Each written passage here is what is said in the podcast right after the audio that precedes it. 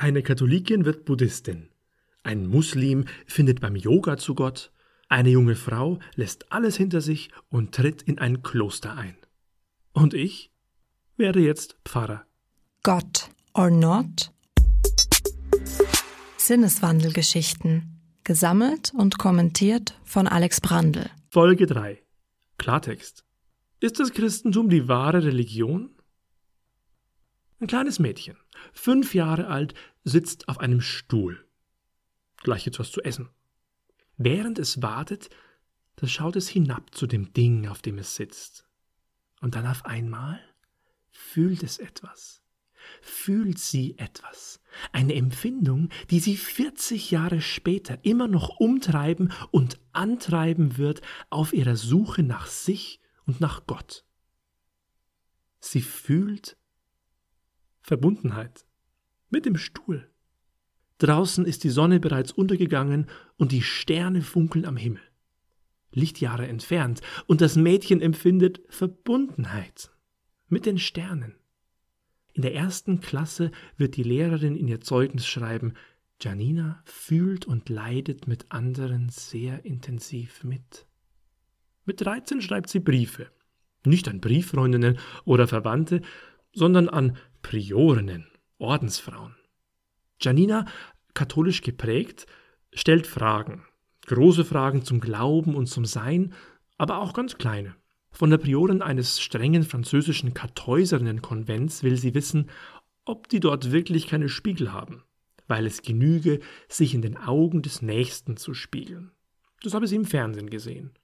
Ach ja, und PS, kann ich bei euch eintreten? Als Antwort bekommt sie ein zweifaches Ja, trotzdem. Schwester ist sie dann doch nicht geworden.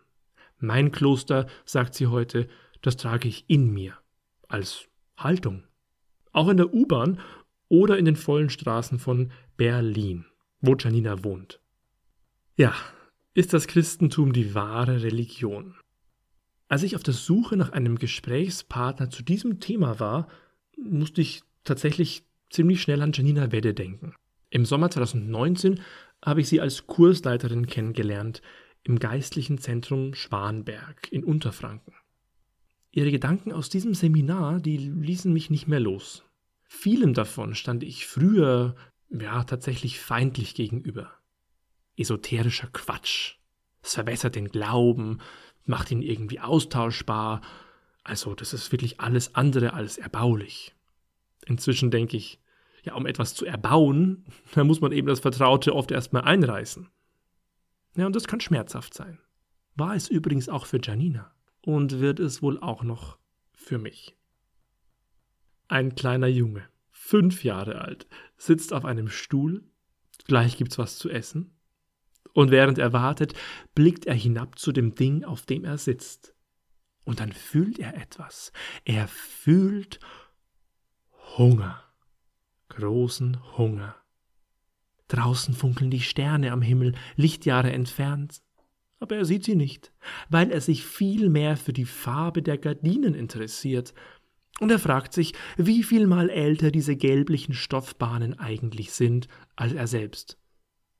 Später wird der katholische Bub, also ich, seinen Hunger nach Gott im Protestantismus stillen wollen sich aber über weite Strecken sehr profanen Dingen widmen, die er so liebt. Jeder hat eben seine Geschichte. Die Geschichten von Janina und mir, die sind christliche, das sagen wir beide. Und doch waren sie von Anfang an völlig verschieden. Was uns verbindet, das sind wahrscheinlich die Bilder und Erzählungen der Bibel. Das Buch der Wahrheit, sagen manche wo glasklar steht, was zu tun, zu hoffen, zu glauben, zu beten und abzulehnen ist. Janina sagt, eigentlich habe ich es genau andersherum erlebt. Die Wahrheit, das ist zunächst meine Realität, mein Leben. Hier habe ich Gott erfahren und erfahre ihn immer noch. Die Geschichten der Bibel habe ich erst später entdeckt und gemerkt, ja, die sprechen irgendwie meine Sprache, quasi meine Seelensprache. Das spricht mich an, es passt zu dem, was ich eh schon erlebe. Ich habe das später mit den heiligen Schriften anderer Religionen auch versucht, aber keine solche Vertrautheit gefunden. jemandem die Bibel um die Ohren zu hauen und quasi damit missionieren zu wollen, das ist deswegen eigentlich unmöglich. Denn das Erfahren von Gott kann ich nicht erzwingen. Janina spricht viel von Erfahrungen, vom individuellen, subjektiven, das, so sagt sie, im besten Fall die Grenzen der eigenen Biografie übersteigt. Aber ich frage mich schon, ja, gibt es denn nicht das Universelle, das ewig Wahre, das außerhalb des einzelnen Menschen liegt? Wenn ich doch an Jesus Christus meine persönliche Hoffnung knüpfe, ja, muss ich dann nicht sagen, hier ist etwas wahr. Auch ich weiß schon, wenn es in freiheitlichen Gesellschaften wie der unseren jetzt nicht gerade cool ist, den Absolutheitsanspruch einer Religion zu verteidigen.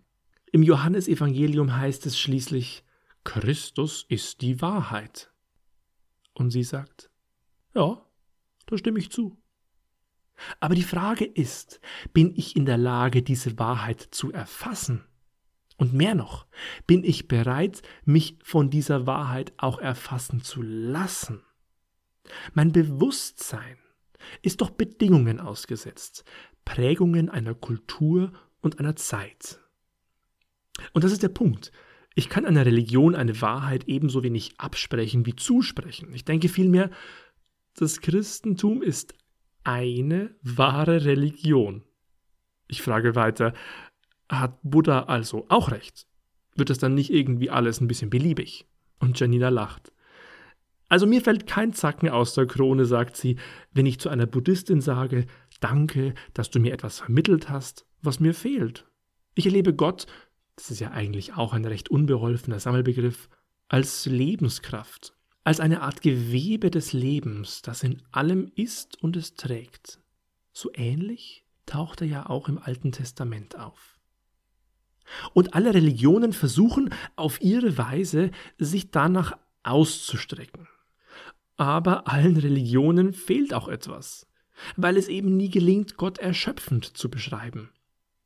Und weil gewachsene Kulturen immer ihre Blindspots haben. Und das ist okay, sie sind deswegen nicht schlecht. Ich glaube, die verschiedenen Religionen bebildern je verschiedene Seiten Gottes. Hier vielleicht mehr der barmherzige Gott, dort mehr die mütterliche Gottheit. Und sind diese Bilder nicht irgendwie alle wahr und aufeinander angewiesen? Also ich selbst komme für mich hier an einen entscheidenden Punkt. Denn eigentlich finde ich so eine Aussage ein bisschen schwierig. Weil dann kann ich ja auch sagen, wow, okay, heute Morgen fühlt sich mein Gottesverhältnis so ein bisschen nach Shiva an, also bete ich doch mal im hinduistischen Modus. Wie christlich ist das denn noch? Ja, tatsächlich. Es gab Jahre in Janinas Leben, da stand sie dem Schamanismus näher als allem anderen. Zu diesem Sinneswandel führte sie ein Gefühl, das gegen Ende ihrer Jugend in ihr immer lauter wurde. Wut. Sie war wütend. Auf die steifen katholischen Messen, die sie besuchte, auf die Worte der Pfarrer, auf die geballte Männlichkeit in Vater, Sohn und Priestertum darauf, dass Pfarrer von der Herrlichkeit wortreich predigten, aber diese Herrlichkeit nirgendwo zu spüren oder zu erleben war. Dieser große Gott, von dem sie immer hörte, hier erschien er ihr ganz, ganz klein, zusammengepfercht zu einer Moralinstanz, zum schlechten Gewissen. Das Körperliche, das Sinnliche, das Befreiende und das Weibliche haben ihr gefehlt. Mit 20 hat sie mit der Kirche gebrochen. Sie ging auf Visionssuchen, erkundete ihre Träume, das Unterbewusste und lernte, die Natur als Ort der Gottesgegenwart zu erfahren. Mehr als fünf Jahre dauerte diese Phase. Ja, und was ist dann passiert, frage ich, und erwarte irgendein großes Aha-Erlebnis, die plötzliche Bekehrung, weil man muss ja wirklich sagen, sie sitzt mir heute nicht als Schamanin gegenüber, sondern als christliche Autorin und Beraterin. Nichts, sagt sie. Es ist nichts passiert. Und alles. Eine Zeit größter Turbulenzen und der Konfrontation mit meinem Innersten lag hinter mir, auf die mich die Kirche schlichtweg nicht vorbereitet hatte. Gar nicht. Auf diesen Sturm folgte aber eine Zeit der Stille. Ganz allmählich hat sich dabei in mir die Erkenntnis verfestigt, sagt Janina, dass Gott so vielschichtig ist, dass ich ihn auch auf vielschichtige Weise erfahren kann. Ich konnte nach und nach die verschiedenen Glaubensstränge meines Lebens zusammenführen. Sie standen nicht mehr in Konkurrenz zueinander. Für mich gibt es beispielsweise das rationale Bewusstsein, das Gott mit Begriffen und logischen Modellen erfassen will. Das hat ebenso seine Berechtigung wie der Drang, Gott auch als magische Instanz zu erfahren, die in der Welt auf wundersame Weise wirkt. Ja, und in manchen Lebenslagen brauchen manche eher das Erlösende, das Gnädige, das Befreiende in Schmerzen und Tod Jesu, was an anderen Tagen vielleicht mehr in den Hintergrund tritt, an denen ich Gottes Schöpfung preise. Und es hat seine Berechtigung zu denken, ich bin auf Gott angewiesen, aber Gott auch auf mich. Zwischen diesen Zugängen ein und derselben Person keine Widersprüche zu sehen, sondern sie als ja verschiedene Entfaltungen derselben Gottverbundenheit zu erleben, das sei für Janina eine entscheidende Erkenntnis gewesen. Kein Weg sei wahrer als der andere. Allerdings, betont sie, da gebe es schon reifere Zugänge und weniger reife. So unverkrampft, wie Janina inzwischen mit ihren Zugängen zu Gott umgeht, so flexibel ist auch ihre Vorstellung von Gott selbst. Ist es nicht komisch, sagt sie, dass die ganze Welt, also Raum, Zeit, die Natur, unser Leben, immerzu in Entwicklung sei, in Veränderung und nicht statisch. Aber wenn es um Gott gehe, da würden wir plötzlich ein Standbild meißeln, an dem man bitte nie wieder rütteln darf. Sei das nicht überheblich, Gott in eine Schublade zu packen? Mache ihn das nicht sehr, sehr klein und uns letztlich unempfänglich für das Wunder Gottes? Ja, warum also, frage ich Janina zum Schluss, nennst du dich dann noch Christin? Gibst du hier nicht doch einer Religion den Vorzug? Und mal ganz ehrlich, ist das nicht inkonsequent?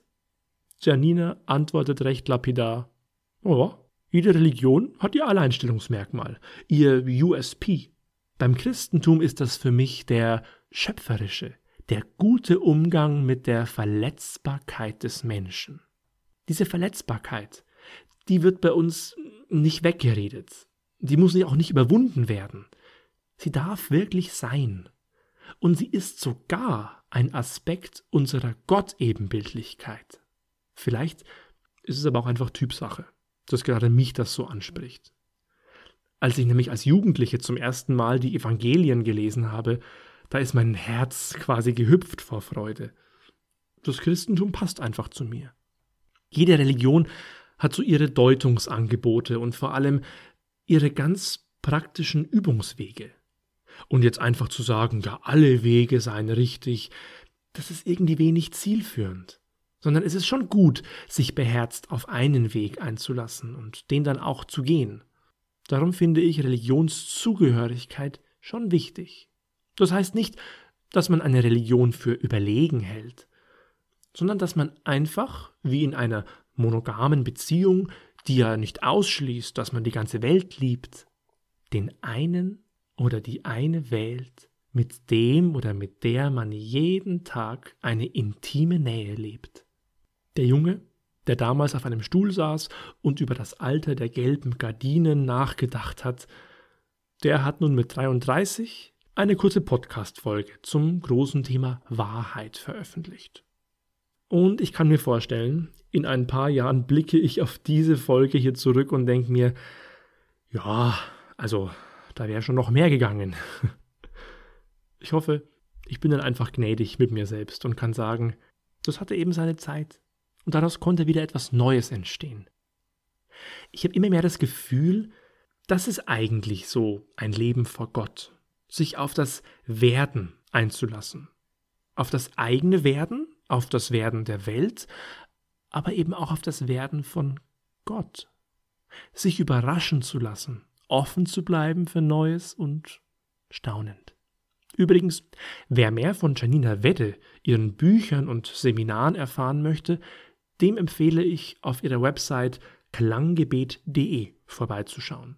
Ja, und ist das Christentum nun die wahre Religion? Ich persönlich beantworte diese Frage mit einem sehr bewussten und innigen Schweigen.